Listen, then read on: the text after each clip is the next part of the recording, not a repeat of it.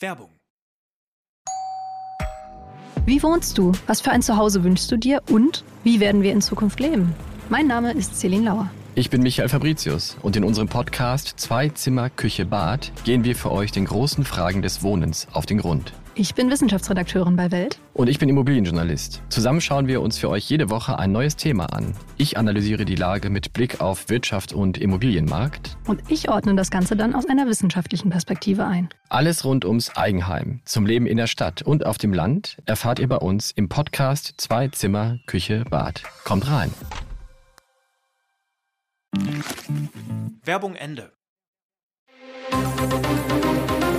Das Bild News Update.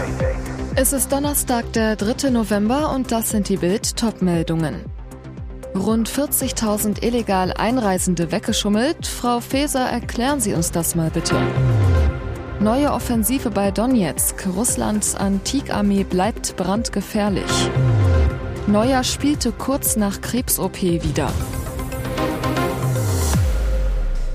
Die Zahl der Flüchtlinge, die in Deutschland ankommen, rast seit Monaten rauf. Neben Ukrainern greifen Bundespolizisten vermehrt Afghanen, Iraker, Syrer etc. auf. Viele Städte und Gemeinden sind deshalb am Anschlag. Sie fordern mehr Hilfen vom Bund. Doch die zuständige Innenministerin ignoriert die hohen Zahlen der Bundespolizei offenbar.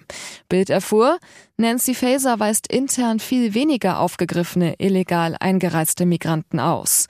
Laut Migrationsanalysebericht ihres Ressorts wurden im September 12.700 illegal Eingereiste von Bundespolizisten aufgegriffen. Die Bundespolizei hat dagegen andere Zahlen, 20.000. Brisant, die 20.000 wurden von nur vier Bundespolizeidirektionen ermittelt, nämlich Berlin, München, Pirna und Stuttgart. In Wirklichkeit dürften also noch viel mehr Migranten gekommen sein. Schummelt sich Faser ihre Flüchtlingszahlen also extra klein? Fest steht, seit Januar sind laut Faser-Statistik insgesamt rund 57.000 Migranten eingereist. Laut Bundespolizei gut 100.000. Beim zuständigen Flüchtlingsamt BAMF stellten bis Ende September offiziell sogar 154.557 Personen einen Asylantrag. Grund für den Unterschied? Faser lässt nur illegal Eingereiste im grenznahen Bereich erfassen. Neue Offensive bei Donetsk. Russlands Antikarmee bleibt brandgefährlich. Im Osten nichts Neues. Trotz schweren Verlusten im Nordosten und Süden des Landes hat Russlands Invasionsarmee in der Region Donetsk eine neue Offensive gestartet, um mehr ukrainisches Gebiet in der jüngst annektierten Provinz unter seine Kontrolle zu bringen. Auf einer Länge von knapp 70 Kilometern warfen russische Truppen alles nach vorn, was ihnen zur Verfügung steht. So attackierten sie gut ein halbes Dutzend Frontorte. Nach eigenen Angaben gelang es ihnen dabei, den Ort Pavlivka unter Kontrolle zu bringen. Ukrainische Offizielle äußerten sich zunächst nicht zu den angeblichen russischen Vorstößen. Ein russisches Drohnenvideo aus Mariinka zeigt den Angriff zweier Kampfflugzeuge. Doch anders als in früheren Videos schleuderten diese Raketen nicht auf gut Glück in den Himmel, sondern flogen ihre Ziele direkt an und attackierten sie von oben. Ein hochriskantes Manöver, da die russischen Flugzeuge dabei riskieren, direkt in die ukrainische Flugabwehr zu geraten. Neuer spielte kurz nach Krebs-OP wieder. Im vergangenen Winter rätselten die Bayern-Fans, warum Manuel Neuer öfter mal ein Pflaster im Gesicht trug. Eine Trainingsverletzung, eine Nasen-OP, eine Allergie? Bayern und Neuer hüllten sich in Schweigen. Jetzt lüftet der Nationaltorwart selbst das Geheimnis. Es war Krebs. Neuer, in meinem Fall ist es Hautkrebs im Gesicht, wodurch ich dreimal operiert werden musste. Warum der mehrmalige Welttorhüter jetzt damit an die Öffentlichkeit geht? Die Erklärung, zusammen mit Tennisspielerin Angelique Kerber investierte er in eine Sonnencreme. Neuer, da wir ständig draußen trainieren, spielen und auch unsere Freizeit gerne in der Natur verbringen, ist es für uns essentiell, mit modernen Sonnenschutzfiltern und mit Lichtschutzfaktor 50 plus zu starten. Kerber hat mit einer sonnenbedingten Hyperpigmentierung zu kämpfen. Rückblick. Am 12. November 2021 reist Neuer, der sonst nur unwillig ein Spiel auslässt, vorzeitig von der Nationalelf ab. Er bekommt eine Pause, heißt es vom DFB. Auffällig in dieser Zeit, Neuer hat einen gut sichtbaren weißen Fleck rechts neben der Nase. Heute wissen wir, es ist die Stelle mit dem Krebs. Bayern, Dortmund, Frankfurt und jetzt auch Leipzig. RB zieht als viertes deutsches Team ins Achtelfinale der Champions League ein. Im Gruppenendspiel gegen Donetsk gewinnt das Team von Trainer Marco Rose mit 4 zu 0, kommt als zweiter Hintertitelverteidiger Real Madrid weiter. Christopher Nkunku feiert sein Tor mit einem irren Luftballonjubel. Bisher kannten wir den Ballon d'Or, jetzt kennen wir den Ballon Tor. Millionenregen für RB. 9,6 Millionen Euro Prämie gibt es von der UEFA für den Einzug in die K.O.-Runde. Wichtiges Geld, das der Pokalsieger nach dem teuren Transfersommer und den Vertragsverlängerungen hervorragend gebrauchen kann. Gute Bilanz. Leipzig ist zum fünften Mal in der Königsklasse dabei. Zum dritten Mal hat man jetzt die Gruppenphase überstanden. 2020 schafft es der Club sogar ins Halbfinale des Wettbewerbs. Vor zwei Monaten steckte RB in der Krise, verklatschte das Hinspiel gegen Donetsk mit 1 zu 4. Trainer Tedesco flog im hohen Bogen. Jetzt sieht es bei RB unter Trainer Rose anders aus. Man ist jetzt zehn Spiele unbesiegt. Und jetzt weitere wichtige Meldungen des Tages vom Bild Newsdesk. Milliardenschwere Beschlüsse bei der Ministerpräsidentenkonferenz. Bund und Länder sind sich einig über die Gas- und Strompreisbremse. Das teilte Bundeskanzler Olaf Scholz am Mittwochabend in Berlin mit. Außerdem sagte der Bund 1,5 Milliarden Euro für die Flüchtlingsversorgung in diesem Jahr zu. Darüber hinaus kündigte Scholz für das Jahr 2023 weitere 1,5 Milliarden Euro an.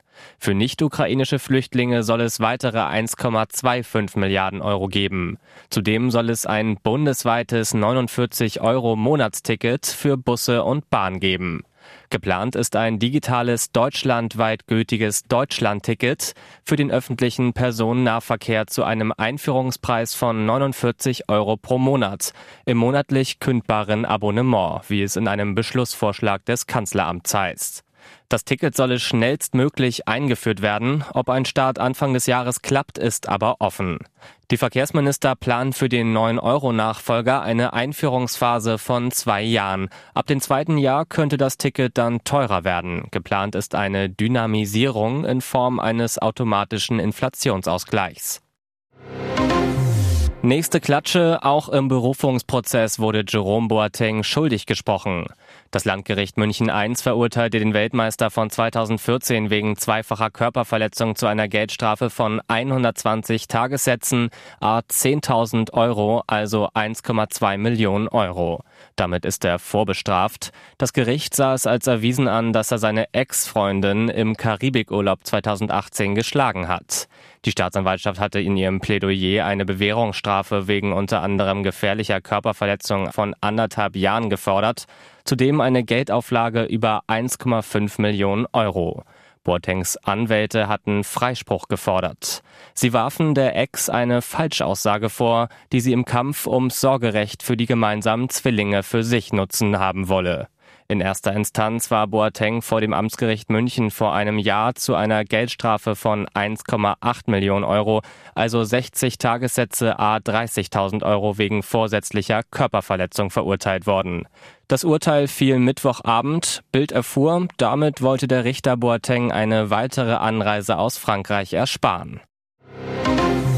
Es ist die lange befürchtete Allianz des Schreckens. Nordkorea-Diktator Kim Jong-un liefert Russland-Diktator Wladimir Putin Waffen für seinen Vernichtungskrieg gegen die Ukraine. Dies enthüllte der ehemalige Konteradmiral und Kommunikationsdirektor des Nationalen Sicherheitsrates der USA, John Kirby, am Mittwoch im Weißen Haus in Washington, D.C. Wörtlich erklärte Kirby, Nordkorea beliefert Russland im Krieg in der Ukraine heimlich mit einer beträchtlichen Anzahl von Artilleriegranaten und verschleiert die Lieferungen, indem es den Anschein erweckt, sie gingen an Länder im Nahen Osten und in Nordafrika.